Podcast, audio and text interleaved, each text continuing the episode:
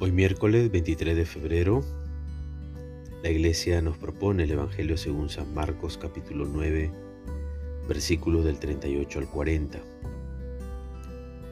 En aquel tiempo dijo Juan a Jesús, Maestro, vimos a uno que expulsaba demonios en tu nombre y tratamos de impedírselo porque no nos sigue.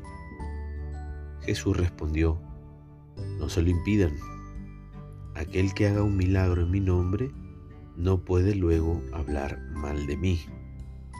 Quien no está contra nosotros está a nuestro favor. Palabra de salvación. Como personas nos encasillamos en normas o parámetros que nos impiden abrirnos al Espíritu.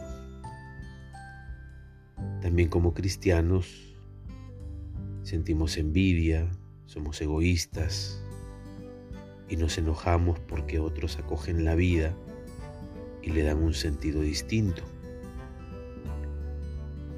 Caemos en la tentación de realizar la misión de Dios como un espacio cerrado o una forma de sentirnos privilegiados, creyéndonos dueños de Dios y de la verdad.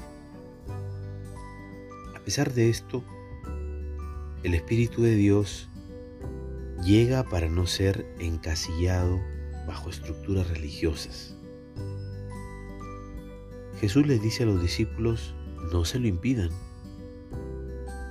reconociendo que el Espíritu se manifiesta e ilumina a personas que desde su experiencia y condición optan por un mundo más humano y no bajo criterios propiamente religiosos reconozcamos con humildad que no siempre nuestros planes y proyectos responden al querer de Dios.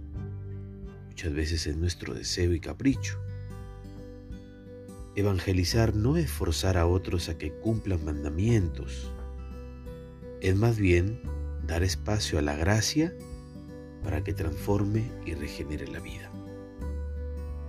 La pregunta a partir de esta palabra de salvación para hoy sería, ¿Descubro la bondad de Dios fuera de la iglesia o solo pienso que está dentro de ella?